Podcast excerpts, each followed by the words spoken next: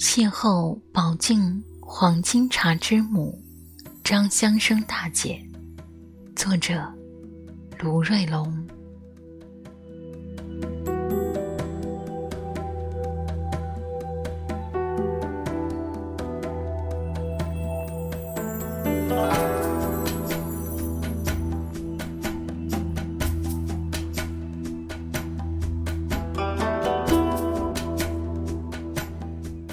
如果不是如父般的耄耋彭图香先生错爱相邀，今天上午十时许，我就不会坐在人民公社大食堂的扬州公社包间里，而宝镜黄金茶之母张香生大姐就不会从电视和报纸上走出来，坐在我的对面，侃侃而谈。这是一场民间访谈。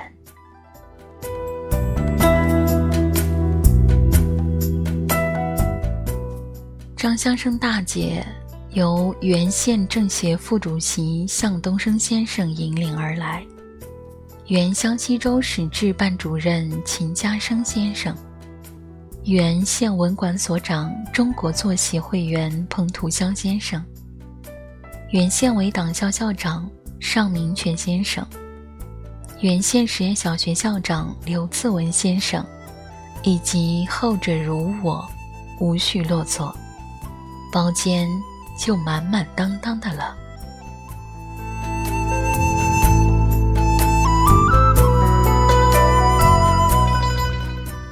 民间访谈就像拉家常摆龙门阵，问的还想问，说的还想说。问了又问，说了又说，一个问题又勾起另一个问题，一种回答又引出别一种回答。兴之所至，性犹未已，掏得出心，也掏得出肺。没有城市，却逻辑清晰。走过的路，尝过的苦，流过的泪，淌过的血。都被岁月邀着牵着，凄凄而来，又心酸又欣慰，又无憾，又无悔。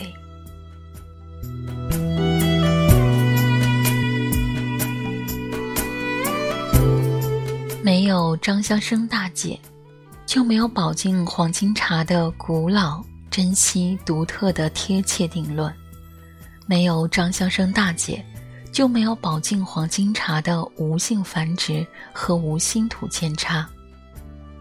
没有张香生大姐，就不会有如今的宝镜黄金香飘千里万里，出的有水，又下洞庭，渡了长江，又渡重洋。而我的年深已如五香的宝镜，也就不会有黄金茶园，绿遍原野。没有张香生大姐，世上就少了一抹翠色。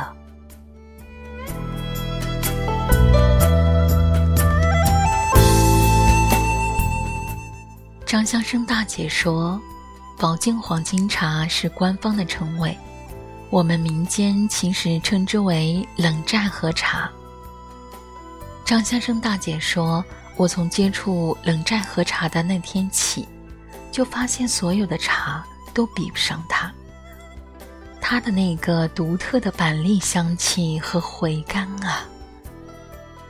张先生大姐说，每一株的冷寨和茶都是一个独特的个体，都自成独立的系统。张先生大姐说，宝靖这块土地事实上有很多优秀的农作物，比如说养冬梨和雪梨。个头又大，肉头又细腻，可惜被引进的日本梨打败了。张先生大姐说：“还是没有做得很好。”张先生大姐也会沉默，沉默时，她的眼光会茶香一般飘过来，袅挪着不散去。她还会像一个害羞的小女孩似的抚弄着。她的裙袂，捏起又放下。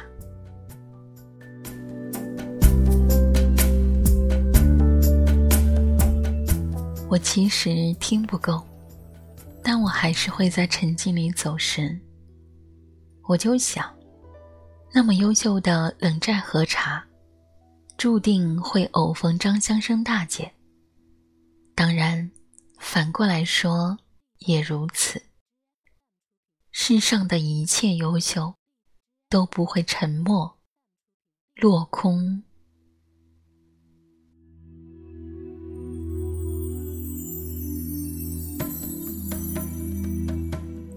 张香生大姐出生于一九五六年，大我九岁，所以我放弃了喊她为老师的想法，由衷的一声“大姐”，便是脱口而出。张香生大姐有些口吃，但我会想到笔断意连，想到讷于言而敏于行，我还会想到。亲近过的冷寨河，是那般的娓娓、潺潺、远远。宝镜黄金茶，中国最好的绿茶。大姐张香生，世上最好的你。